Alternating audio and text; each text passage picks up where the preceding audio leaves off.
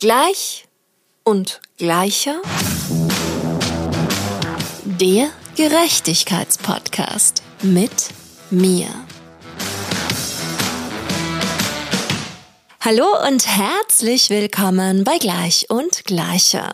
Mein Name ist Mia und in dieser Folge ist Tom Inden Lohmer zu Gast, der sich gerade beruflich komplett neu erfunden hat und mit seinem Partner Dominic zusammen die Firma Strange New Worlds gegründet hat, die alle Fragen rund um das Metaverse beantwortet. Tom erzählt mir von seinem persönlichen Weg ins Metaversum und welche Potenziale dieses bietet, eine gerechtere Welt zu erschaffen. Wir unterhalten uns darüber, was in der Vergangenheit in Bezug auf Gerechtigkeit im Internet falsch gemacht wurde und was das Metaverse für den Tierschutz und unsere Gesundheit tun kann. Tom erzählt von Südkorea, dem absoluten Vorreiter in Sachen Metaverse, wo es in absehbarer Zukunft keine Behördengänge mehr geben wird. Wir sprechen aber auch über Antidiskriminierung im Web 3.0 und seine ganz persönlichen Erfahrungen in Bezug auf Ageism, die er durch sein neues berufliches Umfeld erfahren hat. Und nun wünsche ich euch die allerbeste Unterhaltung bei dieser sehr zukunftsträchtigen Folge von Gleich und Gleicher. Lieber Tom, ich freue mich sehr, dass du hier bist. Vielen, vielen Dank, dass du meiner Einladung gefolgt bist. Äh, ich freue mich auch sehr und ähm, habe echt vorher geguckt, ob ich jetzt der erste alte weiße Mann in deinem Podcast bin oder ob es schon welche gab. Und ich bin mir nicht so ganz sicher. Aber ich gehöre zu den ersten auf jeden Fall. Ne? Ja, es, es muss ich wirklich zugeben, es gibt einen dezenten Frauenüberschuss hier, was meine GästInnen betrifft im Podcast. Aber ich glaube, wenn der Podcast veröffentlicht wird, dann befindest du dich auch in sehr guter männlicher Gesellschaft. Da habe ich gerade so ein bisschen ein, ein, ein Männer-Special unter Anführungszeichen. Ah, okay. Genau. Ich versuche es natürlich so divers wie möglich in jeder Hinsicht zu gestalten, aber oft spiegeln dann die Bemühungen, spiegeln oft nicht dann das, was dann am Ende veröffentlicht wird wieder. Aber ja, ich so bin immer gern der Erste, also von daher alles gut. Schön, ja cool. Ja, ich habe mich wirklich auf Podcast ganz besonders gut vorbereitet, weil ein Thema ist ja Metaverse von dir und davon hatte ich überhaupt keine Ahnung, muss ich ganz ehrlich gestehen. Und ich habe mich aber durch euren Podcast Pracht und Elend, das ist auch eine absolute Empfehlung, wird hier auch in den Shownotes verlinkt, an alle, die genauso wie ich keine Ahnung von Metaverse hatten, beschäftigt euch mit diesem Thema, weil ich habe auch irgendwie so das Gefühl, ihr macht da so einen Zukunftspodcast, oder? So hat sich das für mich angefühlt. Ja, also äh, ich muss dir zu meiner Schande gestehen, hätten wir den Podcast vor einem Jahr aufgenommen und du hättest mich mit dem Wort Metaverse konfrontiert, hätte ich auch gesagt, bitte was? Also ne, ich muss, möchte da immer auch bei der Wahrheit bleiben und ich bin jetzt keiner, der schon seit 2016 mit Krypto handelt und für den das alles schon irgendwie, es war für mich etwas völlig Neues. Aber weil ich eben gerade sowieso im Aufbruch zu etwas Neuem sein wollte, war das für mich so ein Ding, wo ich dachte, okay, wow, das ist unsere Zukunft, das ist die Zukunft des Internets, da glaube ich ganz fest dran. Und wenn wir das jetzt nicht von vornherein richtig machen, sondern wieder wie beim letzten Mal aus den Fehlern erst lernen und dann Dingen hinterherlaufen, die sich nicht mehr ändern lassen, dann wird das nichts. Und deswegen habe ich mich so dafür begeistert. Cool, cool. Und was mir auch wirklich passiert ist, dieser Fehler, ich habe Metaverse komplett mit Meta assoziiert und dachte, okay, ja, das ist das Ding hier von Mark Zuckerberg und ich will nicht, dass mein Leben irgendwann ihm gehört. Aber das ist ja schon mal der erste Fehler, den du machen kannst, oder? Ja, also es ist für uns immer das allererste in unseren Vorträgen und Moderationen, dass wir den Leuten erklären müssen, pass auf, das hat echt nichts mit Facebook zu tun.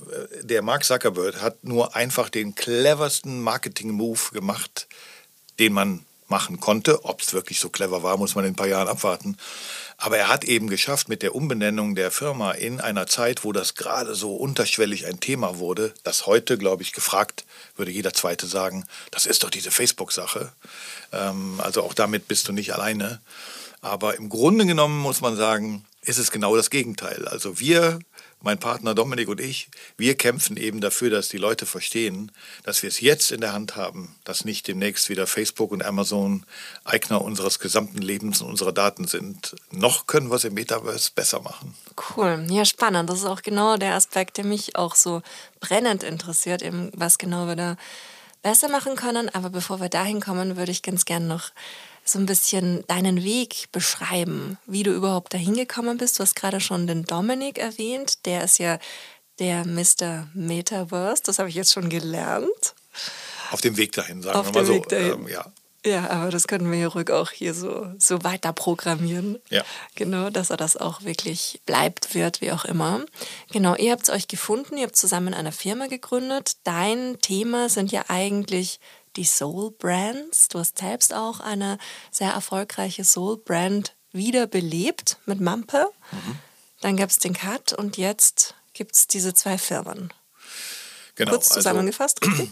Das ist sehr gut zusammengefasst, absolut. Marke und das Bauen von Marken, Marketing im weitesten Sinne, war immer schon mein berufliches Leben. Ich habe noch nie irgendwas anderes gemacht, kann auch nichts anderes. Äh, doch, ich habe mal Maurer gelernt äh, und Architektur studiert, ganz, ganz früher. Und insofern war der Weg bisher mit so ein paar Ausreißern rechts, links, die man in so einem langen Berufsleben hat, ähm, eigentlich immer konsequent Marke. Und dann habe ich eben mit Mampe, Berlins älteste Spirituose, mir den Traum einer eigenen Marke erfüllt, um einfach mal einen Case zu zeigen, wie es ist, eine Soul Brand zu bauen, also eine, eine Marke zu bauen, die die Leute sozusagen wirklich verinnerlichen, wo die als Botschafter selber stolz rumlaufen und eine Flasche verschenken und sagen, das ist Mampe, das ist Berlin. Und das Kapitel ist äh, durch den Verkauf meiner Anteile ähm, an einen Investoren ähm, in der Corona-Zeit, also es war kein, kein Wunsch von mir, aber gab nur zwei Möglichkeiten. Wir gehen, wir gehen vor die Hunde, weil wir die finanziellen Mittel nicht haben, weil uns Corona eben auch die Beine weggezogen hat in vielen. Äh, Und insofern musste ich ähm, mein Kind sozusagen loslassen. Also ich habe es zur Adoption freigegeben, damit es ein besseres Leben hat, um es mal so zu umschreiben. Ja, und dann stand halt einfach die Frage, was mache ich? Ich bin im letzten Jahr 60 geworden. Das ist nicht unbedingt das Alter, in dem man sich nochmal überlegt, was machst du? Die meisten gucken halt, ob sie nach Mallorca oder Ibiza ziehen. Für mich war es aus vielerlei Gründen aber die Frage, was mache ich jetzt? Und dann ist mir tatsächlich mit Dominik, meinem heutigen Geschäftspartner, ein Mensch über den Weg gelaufen, der schon in meinem Leben war. Nämlich Dominik hat für mich das Performance-Marketing gemacht. Also der hat im Grunde genommen die, die, die Advertisings für Mampe geschaltet auf Instagram und Facebook. Also wir haben schon einige Jahre zusammengearbeitet. Und dann hat der mir irgendwann gesagt, Tom, das ist alles nicht mehr seriös. Ich kann keinen Kunden mehr Geld dafür abnehmen, dass ich die irgendwie, äh, dass ich denen angeblich Instagram-Ads schalte, die was verkaufen.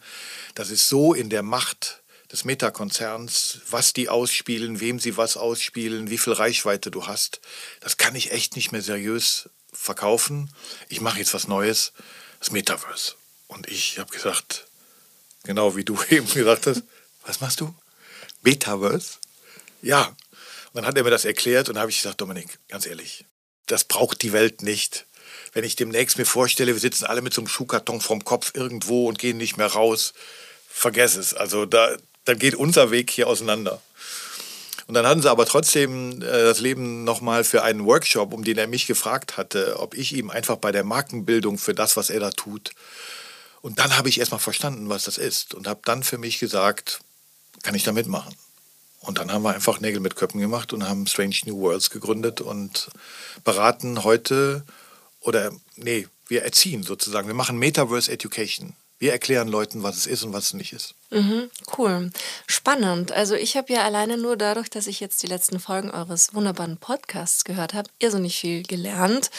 Irrsinnig viele Vorurteile haben sich dadurch aufgelöst und vor allen Dingen habe ich wirklich auch das Gefühl, so wie du das auch gesagt hast, was Dominiks Intention war am Anfang, dass wir da die Chance haben, einiges besser zu machen, wenn wir jetzt eben gewisse Dinge richtig machen. Und das war auch so eine Frage, die ich die ganze Zeit mitgenommen habe oder die mich auch schon vorher total interessiert hat. Können wir das schaffen, dass das Metaverse zu einem gerechteren Ort wird, wie diese Realität, in der wir jetzt gerade leben? Weil wenn ich eins aus meinen ganzen Podcast-Episoden, und das sind über 40, gelernt habe, nein, die Welt, wie sie heute ist, sie ist nicht gerecht. Was für Möglichkeiten bietet uns da das Metaverse? Das unterschreibe ich erstmal auch, dass die heutige Welt auch in meinem Blick nicht gerecht ist. Aber das Metaverse, das ist wie gesagt nochmal ganz wichtig. Es gibt heute das Metaverse noch nicht. Es gibt eine Vorstellung davon, was es denn vielleicht werden könnte. Und optimistisch gesagt, wird es noch fünf bis zehn Jahre dauern, bis wir über irgendeinen Status reden, den man sich vielleicht mal in seinen Fantasien vorgestellt hat, was das Metaverse sein könnte. So, jetzt kann man natürlich sagen, okay, alles klar, gut zu wissen, dann ruf mir in fünf bis zehn Jahren nochmal an. Ich könnte sagen, ja, da, ey, wette auf die Zukunft, wird doch eh nicht passieren, beschäftige ich nicht mit. Oder wir sagen jetzt, dann lass es uns doch jetzt richtig machen. Dann lass uns doch jetzt frühzeitig mit Politik, mit den großen Playern, mit Corporates, die im Grunde genommen da jetzt Geld reinstecken würden, mit uns als Bevölkerung, mit der Politik. Wir haben unsere letzte Podcast-Folge ab in die ohne Wahlsonntag im Metaverse. Den haben wir einen Tag nach der Berlin-Wahlwiederholung hier aufgenommen, wo ich morgens ich bin nach Hause gegangen, habe gesagt, das kann doch nicht sein. Wir reden über das Jahr 2023 und ich hätte gerne ein Video in diesem Wahllokal gedreht und hätte gesagt, das ist eines der fortschrittlichsten Länder der Welt. So wählen wir hier und wundern uns dann, dass da Stimmen irgendwo in der Poststelle gefunden werden, die dann die ganze Wahl wieder in Frage stellen. Also wo man wirklich sagen muss, wenn wir das jetzt richtig anpacken, dann könnte es das gerechtere, nicht das gerechte Internet, aber das gerechtere Internet werden. Mhm. Glaubst du, dass sowas wie Gerechtigkeit überhaupt existiert? Also ja, ich glaube das und ich bin ein großer Fan von Platon, ähm, der ja gesagt hat, die größte Form der Ungerechtigkeit ist die geheuchelte Gerechtigkeit. Ähm, also ich glaube, dass es ähm, sehr viel Gerechtigkeit augenscheinlich gibt, die Frage ist, man muss dahinter gucken und sagen, ähm, wie ernst meint es diese Gerechtigkeit? Also deswegen ist es, glaube ich, sehr schwer zu unterscheiden. Also ich würde noch sagen, wie viel von der Gerechtigkeit, von der wir so denken, das ist doch jetzt gerecht, wie viel davon ist denn aus wirklich guten Stücken gerecht oder nur gerecht, weil man glaubt, ja, komm, lassen wir das mal jetzt so machen. Das ist eine spannende Frage, weil natürlich auch die Frage, wenn man heute sagt, was wäre denn das gerechtere Internet, ja? Ich bin kein Digi durchdigitalisierter Mensch. Ich bin, bin, wie gesagt, ich bin Boomer-Generation. Ich halte mich für, für dafür schon relativ digitalisiert. Aber ich bin jetzt wahrscheinlich der falsche Ansprechpartner, der über Programmiersprachen und was da alles so technisch möglich ist. Aber ich glaube halt, dass die Erziehung, die wir jetzt im Grunde genommen genießen könnten, um zu wissen, was das alles bedeutet, dass das einfach überhaupt klar macht, was, was denn gerecht überhaupt sein könnte. Es geht ja mit den ganz einfachen Dingen los. Wir sind alle faule Hunde. Das heißt, wir können uns bei irgendetwas einloggen, was wir im Internet machen wollen. Und dann wird gefragt, du kannst dich mit Facebook, mit Google oder mit Twitter einloggen oder gib deine Daten ein oder gib deine E-Mail-Adresse ein. Und wir sind alle so faul und drucken auf irgendetwas da oben und wundern uns dann, dass wir damit viel, viel mehr als unsere E-Mail-Adresse die wir unten hätten eingeben können, rausgeben, sondern alles das, was wir auf Facebook, auf Instagram oder sonst was machen. Okay, wenn ich das weiß und entscheide dann immer noch, mich da oben als fauler Hund mit Facebook äh, anzumelden und all meine Daten preiszugeben, da kann ich auch nicht mehr helfen. Da musst du auch nicht nach Gerechtigkeit rufen. Da bist du selber schuld. Aber das jetzt erstmal den Menschen zu erklären, dass da der Hund begraben ist, das ist jetzt, glaube ich, die Chance, ein gerechteres Internet zu kriegen. Mm, total, total. Also ich stimme auch total mit dir überein, dass erstmal dieses Bewusstsein eine irrsinnig große Rolle spielt, weil das braucht jetzt gar nicht mal so die Gerechtigkeit im Internet sein, generell ein Bewusstsein für ein gerechtes Leben und wo überall Ungerechtigkeiten passieren und wie wir diese eben auch als kleine Individuen, die wir sind, beeinflussen können, weil da spielt ja der Konsum eine irrsinnige Rolle für mich. Und es sind ja oft so eben ganz Kleinigkeiten, so wie du das jetzt erklärt hast mit den Anmeldungen. Klar, weil sie jetzt gut die Mühe mit der E-Mail-Adresse machen wir vielleicht. Ich habe sogar eine eigene E-Mail-Adresse, ja.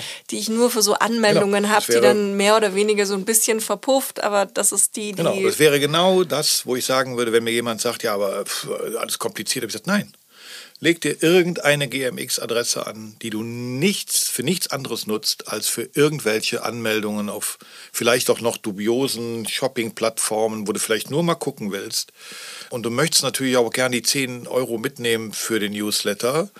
Verstehe ich ja auch, äh, mache ich genauso und wundere mich dann, dass ich ständig zugespammt werde und mir auf einmal irgendwelche Algorithmen, irgendwelche Dinge angezeigt werden, wo ich mich am Anfang immer noch erschreckt habe und gedacht habe, Woher wissen die, dass ich nach Thailand fahren will?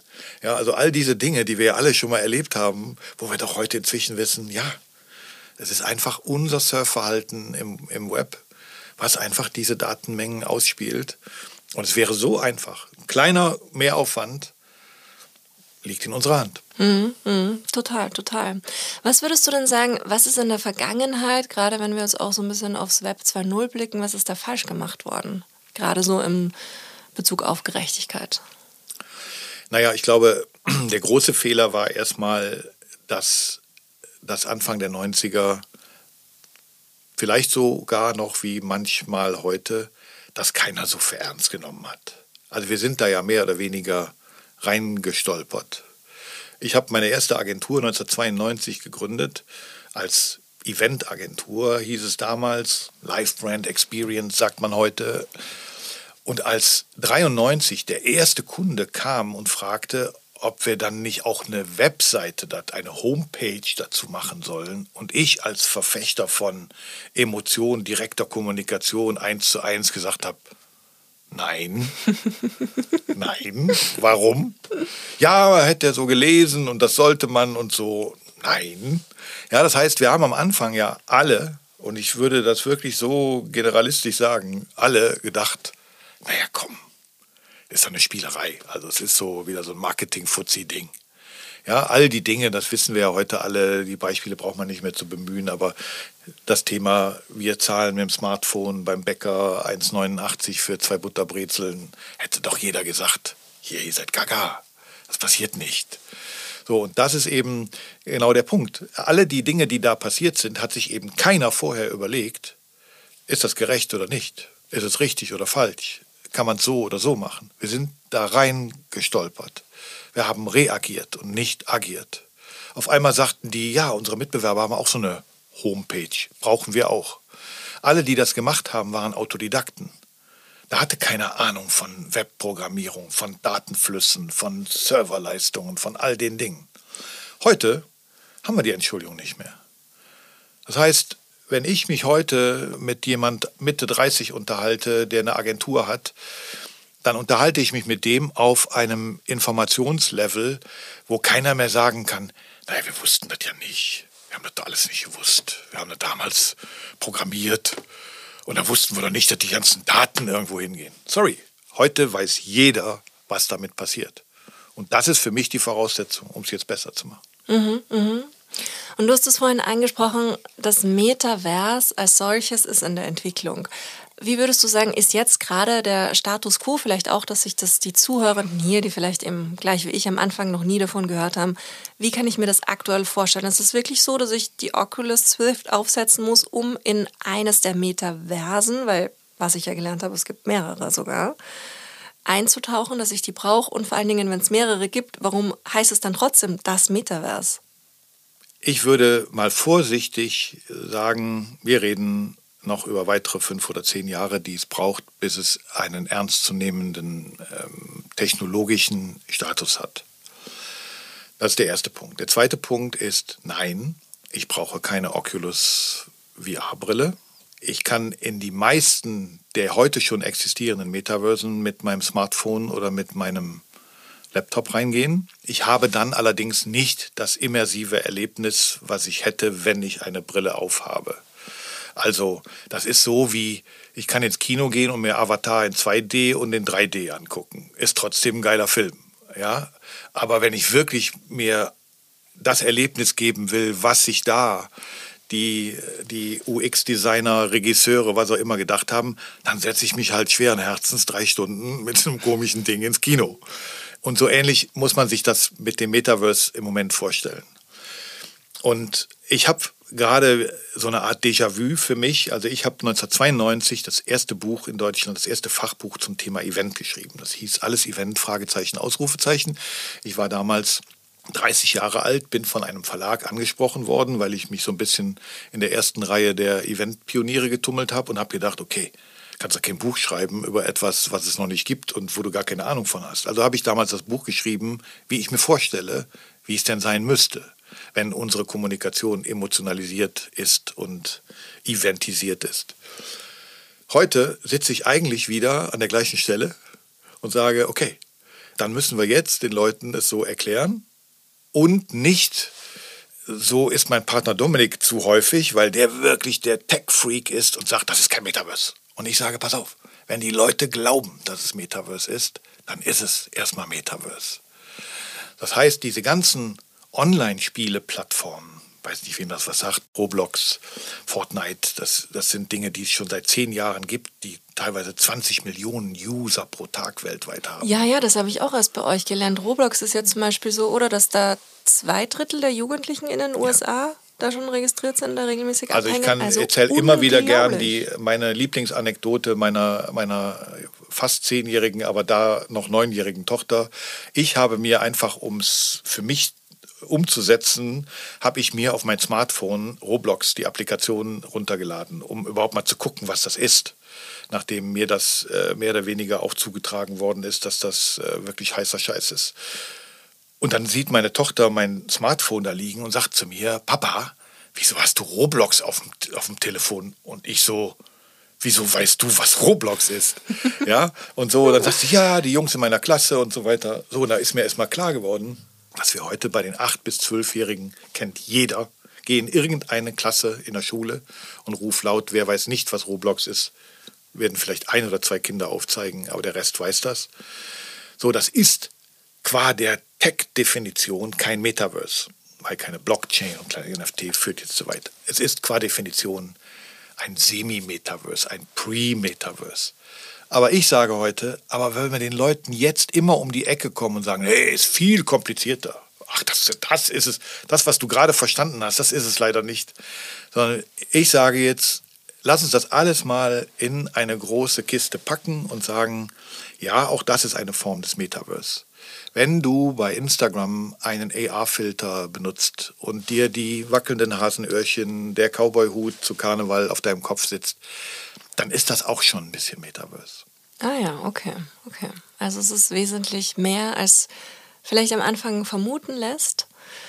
Und ja, was mich eben so wahnsinnig umtreibt, ist eben diese Frage der Gerechtigkeit, weil da gibt es ja schon ganz, ganz interessante Ansätze. Ich erinnere mich auch an eure Podcast-Folge zum Thema Tiere im Metaverse, wo ich jetzt auch gleich als bekennende Tierschützerin total aufgehorcht habe und mir gedacht habe, ja geil, das ist ja wirklich vielleicht in Zukunft eine ganz, ganz tolle Variante, um eben auf Zoos zu verzichten, um, was ihr auch so toll erzählt habt mit den Mammuts, die dann auf einmal wieder reanimiert werden, wieder zum Leben erweckt erweckt werden. Auch in der Medizin gibt es ja da ganz, ganz tolle Einsatzgebiete mhm. jetzt schon, wo ich mir dann eben gerade so in Bezug auf Tiere, Tierschutz schon auch einen deutlichen Mehrwert in Sachen Gerechtigkeit ablesen kann, ableiten kann. Siehst du es auch so? Ja, also äh, dieses, äh, die ist ja noch relativ äh, frisch jetzt in meinem Kopf, die, die Folge mit den, mit den Tieren im Metaverse. Und das ist uns wirklich erst auch bei der Folge, also wir bereiten uns darauf jetzt nicht vor, dass wir ein gegenseitiges Manuskript haben, sondern Dominik bereitet sich inhaltlich vor und ich stelle die unbequemen Fragen. Und das ist mir da erst auch dann wieder mit meinem Background als Event-Dramaturg, Inszenierer, also jemand, der sein Berufsleben damit verbracht hat, Marken zu inszenieren und Erlebnisse zu schaffen. Wo ich mich dann gefragt habe, warum gehe ich, was ich nicht mehr tue, aber warum bin ich mit meiner kleinen Tochter und wahrscheinlich früher mit meinen jetzt schon großen Söhnen und die jetzt gerade mit ihren Enkeln oder mit meinen Enkeln, warum geht man in den Zoo? Doch nicht, weil ich was über Tiere lernen will oder weil ich Spaß dran habe, eingesperrte Tiere zu sehen weil ich sonntags nachmittags irgendeinen Programmpunkt brauche.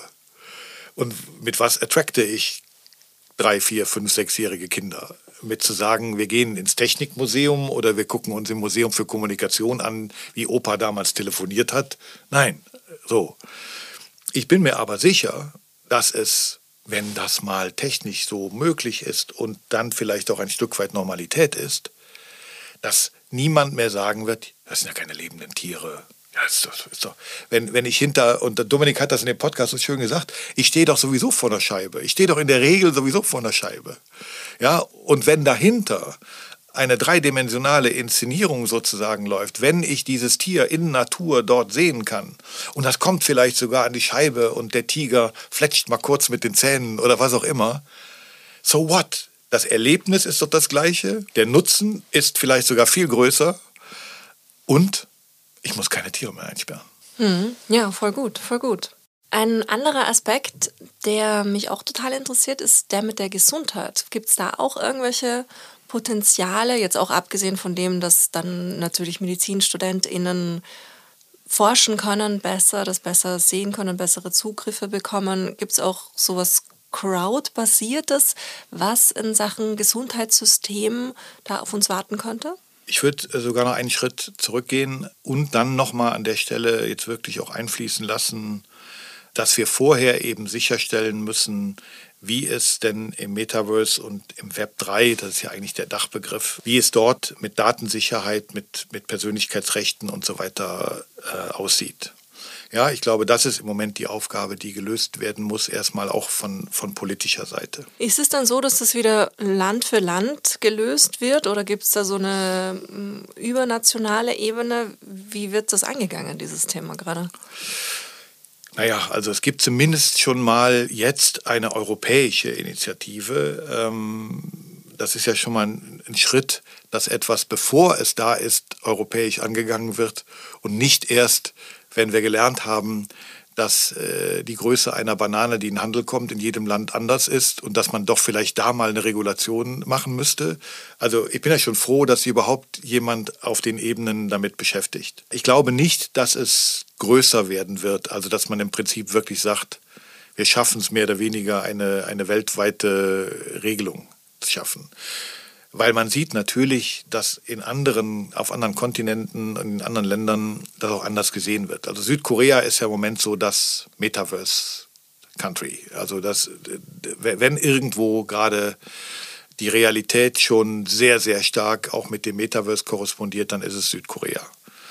Dort werden gerade Seoul ähm, digitalisiert, sozusagen gerade die gesamte Stadtverwaltung und alle Dienstleistungen der Stadtverwaltung baut dafür gerade ein Metaverse, also einen immersiven dreidimensionalen Raum. Das heißt, es wird in absehbarer Zeit in Seoul keine Behördengänge mehr geben, sondern es wird über Avatare digital abgebildet werden. Und wir hier in Berlin, wir warten drei Monate auf einen freien Termin. Genau. So, das heißt natürlich, wenn wir das mit unseren Datenschutz- und Persönlichkeitsempfindungen äh, machen, würde ich sagen, okay, das könnte dann doch noch eher 20 oder 30 Jahre dauern. Aber das ist ja so eine Grundvoraussetzung. Das heißt, wie gehe ich mit meinen Daten um?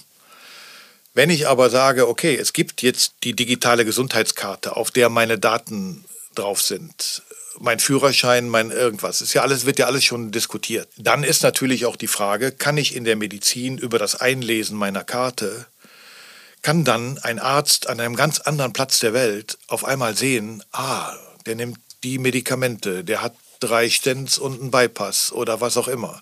Ja, also all das, wo heute Angehörige mit mir am Krankenbett im spanischen Urlaubsort sitzen und sagen, weiß ich ehrlich gesagt nicht. Also, ja, also all diese Dinge wären ja, wenn sie nicht missbraucht werden, ein Fortschritt. Und wenn dann über ein Metaverse mein Hausarzt in Berlin sich mit dem Unfallarzt im Urlaubsort in Spanien zusammenschließt und die gucken mich gemeinsam an, muss ich sagen, könnte ich im Moment noch nichts Negatives dran finden. Wäre echt ein Fortschritt und ein Gewinn für unsere Menschheit. Mhm. Okay, Wahnsinn, Wahnsinn. Was ich jetzt auch gerade so ähm, mir überlegt habe, während du erzählt hast, wie ist es eigentlich mit Antidiskriminierungsprävention? Wie können wir mit diesen ganzen schrecklichen Ismen im Web 3.0, Sexismus, Rassismus, wie können wir damit möglichst gut umgehen? Großes Thema und auch das ist etwas, was, also natürlich kannst du dir vorstellen, äh, irgendwo werde ich immer mit diesem Thema konfrontiert und kann nicht anders als dann abends über Metaverse und sonstige Sachen reden. Und dann wird mir natürlich immer wieder vorgeworfen, ja, das ist ja so und so und dann kann man nicht. Und dann habe ich gesagt, ja, pass auf, aber das ist ja genau der Punkt. Dass das Metaverse zum Beispiel im Moment eine Energieschleuder ist und von Nachhaltigkeit noch relativ weit entfernt ist, ist eine Tatsache. Aber es wird heute nach Lösungen gesucht. Es wird heute geforscht, es wird heute entwickelt, damit, wenn es denn in unserem Alltag ist, eben kein Thema mehr ist. Und wir arbeiten ja immer andersrum wir brauchen erstmal das Problem, damit wir dann anfangen, nach Lösungen zu suchen. Und dann hat aber jeder schon Geld da reingesteckt und sagt, ja, ich habe doch gerade in die Richtung investiert. Wieso soll ich jetzt wieder etwas ändern? So, und das ist für mich eben äh, in allen Bereichen das Gleiche. Und das Gleiche gilt für alle Formen von Ismen. Jetzt können eben Regularien, jetzt können Metaverse-Gesetze, jetzt können auf Smart Contracts eben Dinge äh, festgeschrieben werden, die dann auch nicht mehr änderbar sind. Und ich wehre mich da immer gegen das Wort äh, oder diesen, dieses Beispiel zu benutzen, aber es hilft halt immer gerade der etwas älteren Generation. Es gab ja mal Second Life, das war ja ein nicht ganz so ernstzunehmender Vorläufer des Metaverse oder eine Art von Versuch eines Metaverse. Ist damals aber natürlich an den noch nicht vorhandenen technischen Möglichkeiten gescheitert. Aber es ist vor allen Dingen daran gescheitert, dass es eben keine Regularien gab und dass das nachher einfach Entschuldigung für die harten Worte, eine Bums- und Pornobude war. Also in der es nur noch Stripclubs gab oder für irgendwelchen virtuellen Sex bezahlt werden konnte, in dem man permanent angemacht wurde, weil es eben niemand gab, der sich da vorher Gedanken drüber gemacht hatte, der Abstandsregeln definiert hat, der im Prinzip Kommunikationsmechanismen, der einen Index der heißt, wenn ich mit meinem Avatar jemand anspreche und das Wording benutze, bin ich raus. Das hat eben damals niemand gemacht. Heute kann ich nur sagen, alle, die sich mit Entwicklung von diesen Dingen beschäftigen, arbeiten genau an diesen Dingen und sagen, das kriegen wir nicht noch meinen. Also die ersten drei Übergriffe, wo uns jemand sagt, er ist da sexuell belästigt worden und die Sachen gibt es heute schon in den Metaversen, die es gibt, ähm, also man sieht, das wird hier ein Thema werden. Und deswegen glaube ich, wenn das dann wirklich Teil unseres Lebens wird oder werden sollte, in welchem Umfang auch immer, hoffe ich und glaube daran, dass diese Dinge dann vorher reglementiert oder gelöst worden sind. Also gelöst insofern, dass man einfach weiß, wer das tut, ist raus. Mhm, mh. Okay, cool. Ja, das, das wirkt ja auf jeden Fall schon mal hoffnungsvoll. Ja, ich äh, habe bei der Vorbereitung auf dieses Gespräch gemerkt, dass alle Themen, äh, über die wir heute reden könnten, zum Schluss bei Platon enden. äh, der ja einfach an das Gute im Menschen oder an das Gute im Menschen appelliert hat und an die Seele und an das. Es erfordert natürlich jetzt einfach auch von einigen mal über den Stock zu springen und vielleicht den ein oder anderen Profit jetzt nicht unbedingt machen zu wollen. Also ich bin zum Beispiel gar nicht böse darüber, dass da gerade der Hype so ein bisschen abflaut, dass es jetzt natürlich schon die Ersten gibt, die die Sau wieder durchs Dorf treiben und sagen, ja siehste, war doch alles nur Marketingspielerei, verschwindet doch schon wieder. Ja, dann werden die SEO-Zahlen rangeführt und gesagt, also die Suchanfragen nach dem Begriff Metaverse gehen dramatisch zurück wo ich sage, nee, die landen wieder da, wo sie sozusagen hingehören. Die sind nur im letzten Jahr, im September, als ein bekloppter Mark Zuckerberg seine Firma umbenannt hat, von Gretchen, Plätchen, Willi und Paul, alle haben im Prinzip nach Metaverse gesucht, weil sie jetzt wissen wollten, ob ihr Facebook-Account demnächst nicht mehr funktioniert. Und deswegen waren die Suchanfragen einfach exorbitant hoch. Jetzt sind sie wieder da, wo sie hingehören, dass sich Menschen, die sich damit beschäftigen, damit äh, auseinandersetzen. Und deswegen, wie gesagt, würde, würde ich halt nach wie vor sagen, ja, es braucht das Gute im Menschen und deswegen müssen wir zum Beispiel im Moment verhindern, dass Facebook Metaverse wird. Also das ist etwas, wo wir, also mein Partner Dominik und ich auch gegen vorgehen und sagen, wenn das passiert, dass der es schafft, dass er das erste wirkliche Metaverse schafft und das eigentlich die Fortsetzung von Facebook ist, dann sind wir wieder in dem gleichen ja, Strudel, wie wir vorher waren. Also wir brauchen jetzt wirklich das Gute im Menschen. Okay, und was muss da konkret passieren? Müssen sich da andere Institutionen, andere Plattformen bilden, so dass eben Meta nicht die ersten sind, die dann das Metaverse, das dann alle nützen werden, irgendwann in einer Zukunft baut und bildet? Gibt es da vielleicht auch irgendwas, was wir kleine Individuen tun können? Ihr seid ja schon strategisch gut vernetzt da dran, aber was, was muss da passieren, deiner Meinung nach? Ich glaube halt im Moment einfach daran, ähm, dass, dass das Gute siegt, dass die Gerechtigkeit dann auch siegt. Aber wir wissen natürlich, oder ich sag mal so, das Horrorszenario ist oder wäre, also für, für die meisten ist es kein Horrorszenario, sondern äh, die Realität, die eintreten wird. Also im Moment scheitert alles an der technischen Umsetzbarkeit.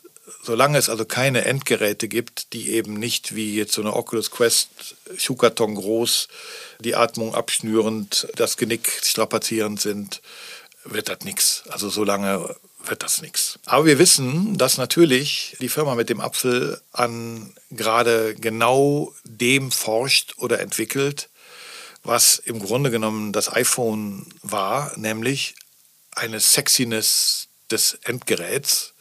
Und weiß nicht, wer sich damit mal beschäftigt hat.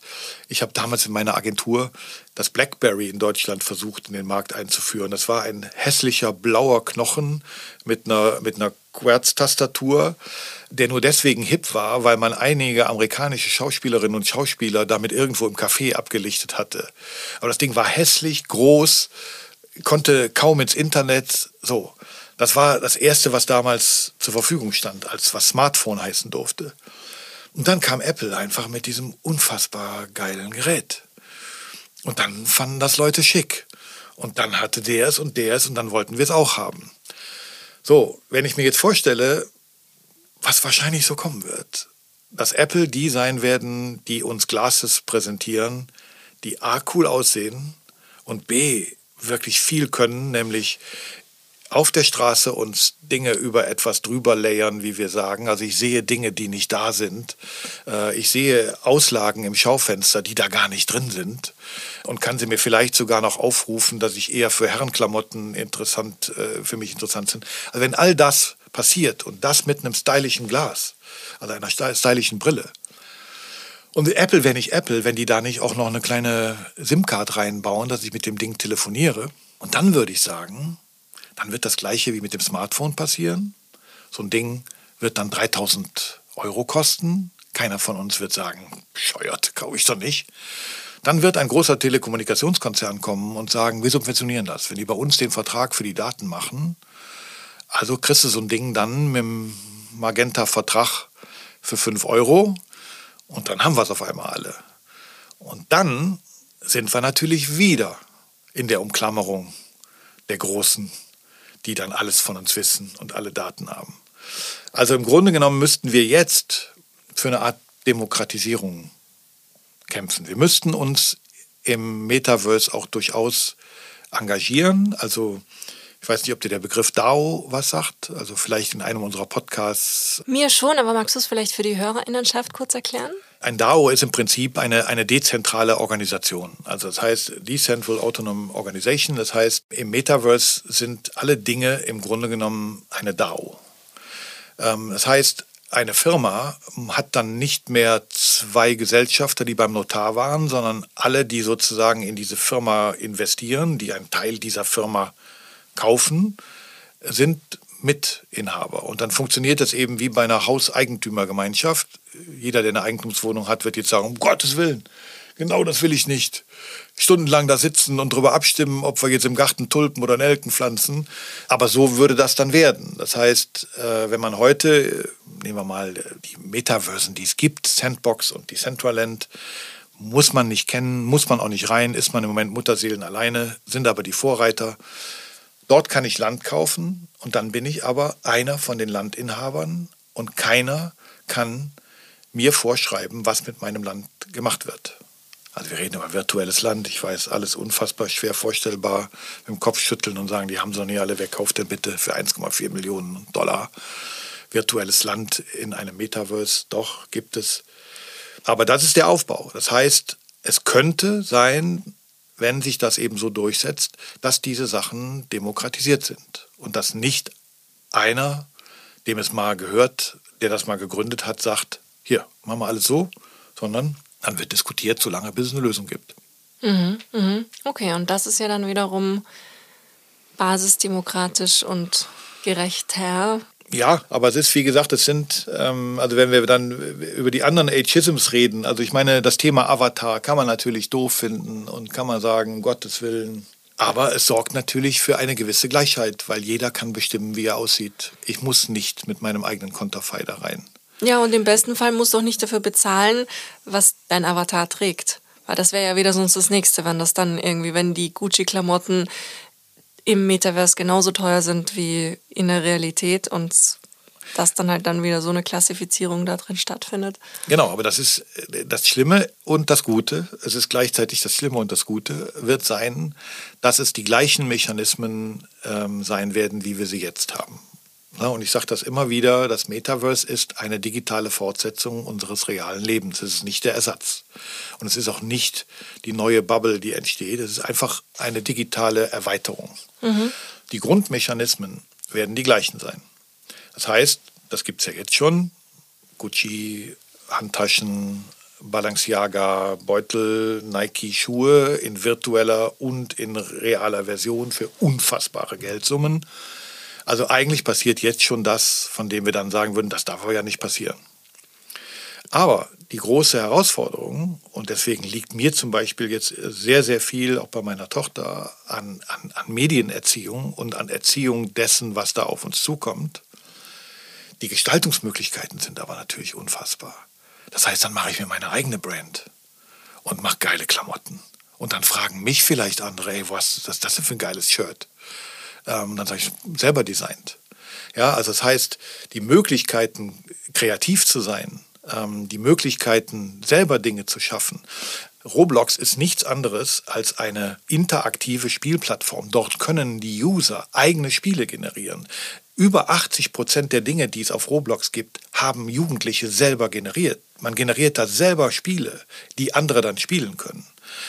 Muss man wieder sagen, ja, man sollte aber schon gucken, wie viele Stunden sitzen die davor. Und ja, da gibt es Geld. Also das heißt, heute schenken Großeltern ihren Kindern und Enkeln, also Eltern, Großeltern, zu Weihnachten Gutscheine, die ich bei einem großen deutschen Versandhersteller und nicht Versandhersteller, Versanddienstleister kaufe. Also Roblox hat eine Währung, die heißt Robux. Und wenn ich dort meinem Avatar etwas kaufen will, dann brauche ich dafür Robux. Und heute lassen sich Kinder ihr Taschengeld in Robux-Gutscheinen auszahlen. Das ist kein Fake, das kenne ich aus meinem Bekanntenkreis. Dass Kinder mit acht oder neun von ihren Großeltern im Wert von 30 Euro zum Geburtstag eine bei naja, Namen brauchen wir jetzt nicht um ihn zu nennen, gekauft. Also wenn man das mal da googelt, dort gibt es Gutscheinheftchen gestaltet, schick gemacht, wo ich Robux verschenke, das heißt die digitale Währung. Und das heißt, dass, dass Kinder im Alter meiner Tochter, für die wird es in drei, vier, fünf Jahren, wenn sie denn über eigenes verfügbares Geld verfügen, nichts Ungewöhnliches sein, digitale Assets zu kaufen. Und deswegen auch da, jetzt müssen wir es richtig machen. Jetzt müssen wir unsere Kids erziehen, dass nicht der, der das T-Shirt mit dem Logo anhat, den besseren Avatar hat, sondern mach dir doch selber einen Outfit. Mm, okay. Ah, jetzt verstehe ich es. Voll gut. Dom, deine Aufgabe ist es ja auch ein Stück weit, Marken richtig im Metaverse zu positionieren. Ja. Ja? Wie kann ich mir das vorstellen? Was können Brands da falsch oder richtig machen? Alles.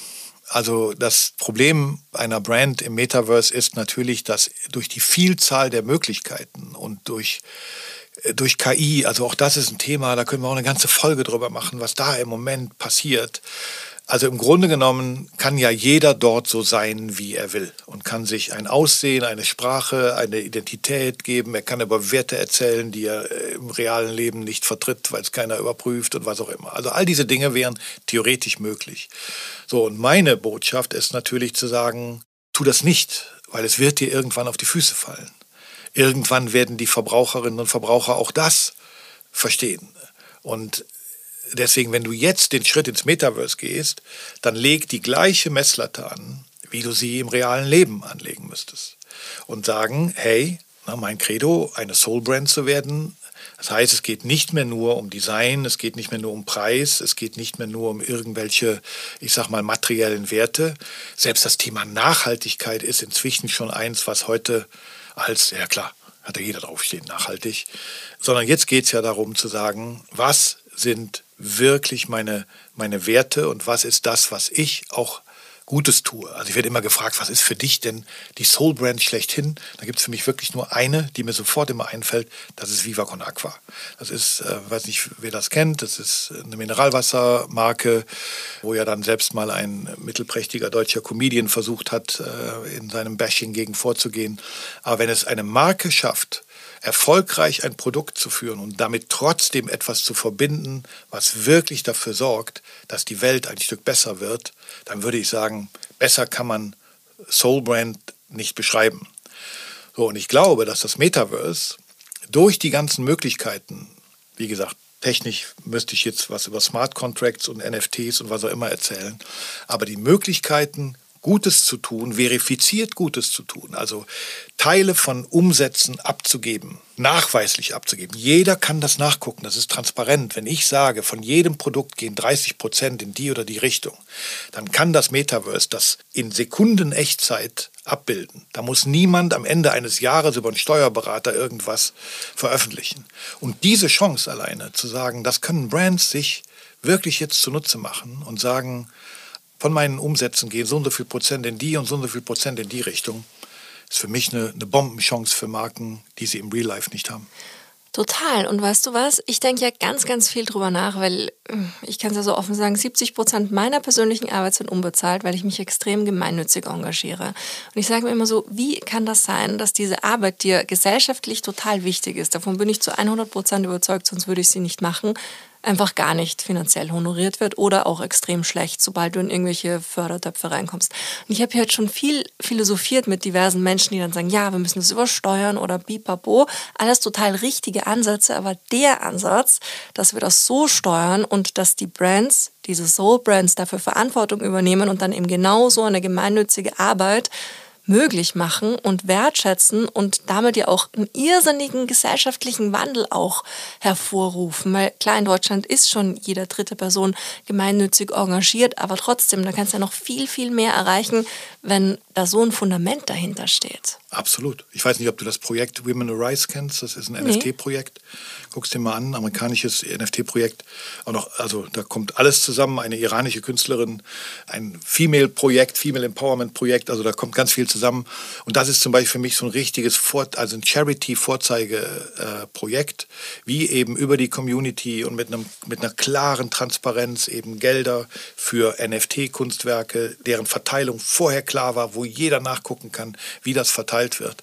So, ganz ehrlich, wenn dann sich eine gute Brand, die für etwas steht, und Künstler oder eben Kulturschaffende oder was auch immer zusammentun mit einem klaren Ziel. Und wie gesagt, nochmal, ohne jetzt zu technisch zu werden, die Blockchain und die NFTs und die sogenannten Smart Contracts können halt eine Transparenz bieten, die sonst nicht leistbar ist muss man wollen, weil die lässt sich nicht zurücknehmen. Also ich kann nicht sagen, ach, das hätte ich jetzt doch gerne nicht so transparent. Und was will man denn mehr als für gemeinnützige Projekte, als zu sagen, ich kann sehen, dass da eine Marke nicht, wir wissen doch alle nicht, ob Krombacher jemals einen Euro für einen Regenwaldbaum, wissen wir doch nicht. Waren wir da, haben wir gesehen? Nee, ist eine Marketingkampagne. Würde im Metaverse über die Blockchain nicht mehr möglich sein, dass jemand das behauptet und es nicht tut. Wow, wow, das ist ja schon ein irrsinniges Potenzial. Cool. Und auch ein irrsinniges Wachstumspotenzial für alle Soul Brands da draußen. Ja. Deswegen, weil ich oft gefragt werde, ob ich nicht Wasser predige und Wein saufe, äh, jetzt komme ich auf einmal mit Metaverse, der vorher immer was von direkter Erlebbarkeit. Und ich sage, ja, aber soll ich mich jetzt hinsetzen und sagen, ja, ja, deine Zeit ist echt vorbei, wird jetzt alles. Nee, ich, ich gehe jetzt sozusagen einen Schritt weiter und sage, da wird es noch wichtiger sein. Und wenn wer nicht, wenn nicht ich, soll jetzt einer Brand erklären, wie man seine Seele digitalisieren kann, ohne sie zu verlieren. Wow, das ist schön. Die Seele digitalisieren, ohne sie zu verlieren. Und die Soul, ja, die Soul einfach nur. Schön. Auch wieder Platon. Dieser Platon. Ja. Das hat der die Liebe erfunden hat, ne? Ah, nee, das war. Wer war das nochmal? Wer hat die Liebe erfunden? Okay, das geht jetzt. Das ich habe genau. Ich habe wirklich mal raus versucht, wieso es platonische Liebe heißt. Also nicht, ich weiß was. Ah, ah, okay, das habe ich gar nicht. Das habe ich. Den, den Gag den hast du. Der Gag ist nee, nicht. Nee, nee. Also die platonische Liebe. ähm, also man man führt sie auf Platon zurück. Ähm, aber es, ich habe nirgendwo eine plausible Erklärung gefunden, warum man dann von einer platonischen Liebe spricht. Also wenn von den Hörerinnen und Hörern irgendjemand Ahnung hat, schreibt es uns. ja, unbedingt. Cool. Du hast vorhin einen ganz wichtigen Begriff genannt, nämlich Ageism. Jetzt ist ja diese ganze Metaverse-Welt so auch vielleicht aus meiner außenstehenden Wahrnehmung eher mehr eine, womit sich die jüngeren Generationen gut auskennen und gut beschäftigen. Mhm. Wie geht's dir jetzt damit? Mit, du hast schon vorhin gesagt, du bist Anfang 60. Mhm. Werden dir da ein Stück weit Kompetenzen vielleicht auch abgesprochen oder ist es eher so, dass du dann noch mehr geschätzt wirst, weil du einen ganz anderen Background vielleicht auch noch aus einer anderen Vergangenheit mitbringst? Nee, nee. Nee, ich fühle mich da schon, ich will nicht sagen gemobbt, aber ausgegrenzt. Also, wenn ich hier in Berlin, also mein Geschäftspartner Dominik ist wie gesagt Ende 20, wir sind über 30 Jahre ähm, auseinander, also da sind einige berufliche und private Leben dazwischen. Das macht aber ja unsere Stärke aus. Also wir beide haben das für uns entdeckt. Wenn ich aber jetzt hier in Berlin auf ein Event eines Metaverse Web 3 Hubs gehe, dann bin ich da mit Abstand der Älteste. Das finde ich jetzt nicht unbedingt das Schlimmste, weil ich habe, glaube ich, genügend Selbstbewusstsein, dann nicht heulend wieder rauszulaufen und nach Hause zu gehen. Aber es interessiert sich nicht so wirklich jemand dafür, was ich mache. Also ich werde in der Regel nicht gefragt, was machst du denn mit dem Metaverse? Also ich kriege von vornherein den Stempel, der ist hier, um zu akquirieren für seine nicht laufende Agentur, habe ich, also das sind so, also ich werde nicht unfreundlich behandelt. Ja, also es ist nicht so, dass ich da irgendwie ausgegrenzt werde, aber ich merke, dass mir die Kompetenz abgesprochen wird. Mir fehlt natürlich auch eine gewisse Kompetenz. Und ich habe vor diesem Podcast wirklich Respekt gehabt, weil ich meine, wir kennen uns nun ähm, nicht gut, aber wir haben uns ein paar Mal gesehen. Ich wusste ja nun, wer mir gegenüber sitzt. Ich erfülle natürlich und äh, die Start-up-Szene hier in Berlin und die Web3-Szene und die Metaverse-Szene ist glücklicherweise eine, wo es keinen Männerüberschuss gibt. Das ist, würde ich sagen, eher umgekehrt. Das heißt, da erfülle ich natürlich auch noch die anderen Kriterien, des alten weißen Mannes. Also ich bin sozusagen ja Feindbild in allen Richtungen. Und deswegen äh, muss ich sagen, wird mir dann diese fehlende Eignung, so ein digitales, zukunftsorientiertes Thema zu belegen, äh, wird mir ein Stück weit abgesprochen. Und wie gehst du damit um? Schwer. Also ich war letzten Mittwoch auf so einer Veranstaltung und da bin ich nach Hause gefahren und habe meinem Partner Dominik auf die Mailbox gesprochen und habe gesagt, Alter, war letzte Mal, nächstes Mal gehst du dahin. Die Dinge bringt nichts für uns, wenn ich mich dahin stelle äh, und erstmal gegen irgendwelche Wände anreden muss, bevor die merken, okay, hätte ich dem jetzt so nicht zugetraut. Deswegen habe ich gesagt, komm, lass uns da aufteilen. Ich gehe zu den Klassikern, so Marketingclub, wo meine Generation rumläuft und du gehst auf die Dinge, weil das bringt für uns, für unsere Company nichts. Weil mhm. ich erstmal gegen ein Vorurteil ankämpfen muss. Mhm. Ja, voll. Und es ist jetzt nicht so, dass du dich da alleine hinstellst und sagst, so, ich bin jetzt der Mr. Metaverse, sondern du hast dich ja mit jemandem zusammengetan, der diese Kompetenz mitbringt und ihr habt eure beiden Dinge vereint und somit entsteht was Größeres daraus. Und also ganz im Gegenteil. Ne? Ich habe, weil, weil, weil der Dominik sagte dann äh, am Anfang, ja, jetzt brauchen wir auch noch einen Titel für dich. Nee, habe ich gesagt, nee, nee, nee, nee, nee. Du bist der Mr. Metaverse und ich bin dein Partner. Nicht mehr und nicht weniger.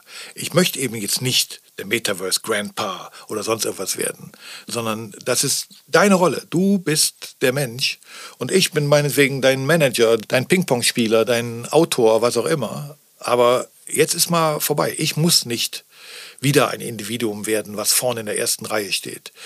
Wir machen unsere Vorträge, also wir, wir, halten ja gemeinsame Vorträge und sind jetzt zu einer Agentur gewechselt, die uns, die uns managt, also managt, die uns verkauft, die uns vertritt. Also die Leute, die uns buchen wollen, müssen da anrufen und dann regeln die das für uns. Dann haben die gesagt, ja, ihr müsst aber beide für euch ein eigenes Profil anlegen. Da habe ich gesagt, nee, ich möchte kein eigenes Profil. Ich will nur mit dem zusammen. Ja, das verkauft, das, das ist man in Deutschland nicht gewöhnt. Also so Redner-Duos werden ganz selten gebucht. Ihr müsst euch erstmal einzeln da platzieren. Und ja, und dann sehe ich aber natürlich jetzt, in welche Richtung die Anfragen laufen. Ist auch fein. Wir haben eine GmbH, alles, was wir einnehmen, geht in den gemeinsamen Pott.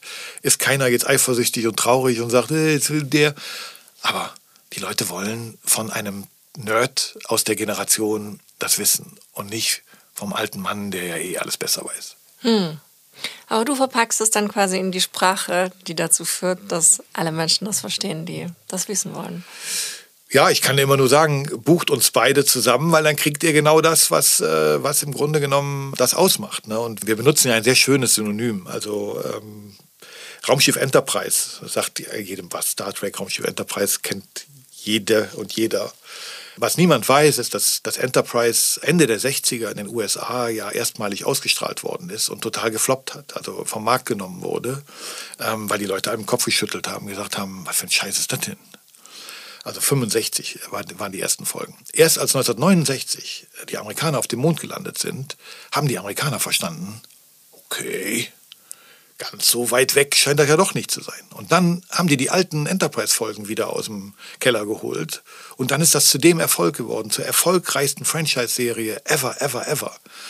So, und für uns ist das Metaverse so ein bisschen wie Raumschiff Enterprise. Heute schütteln die Leute den Kopf und sagen, hey Leute, bitte, demnächst soll ich zu Hause sitzen und das und das tun oder wie auch immer. Und wir sagen, ja, ja, das wird so sein.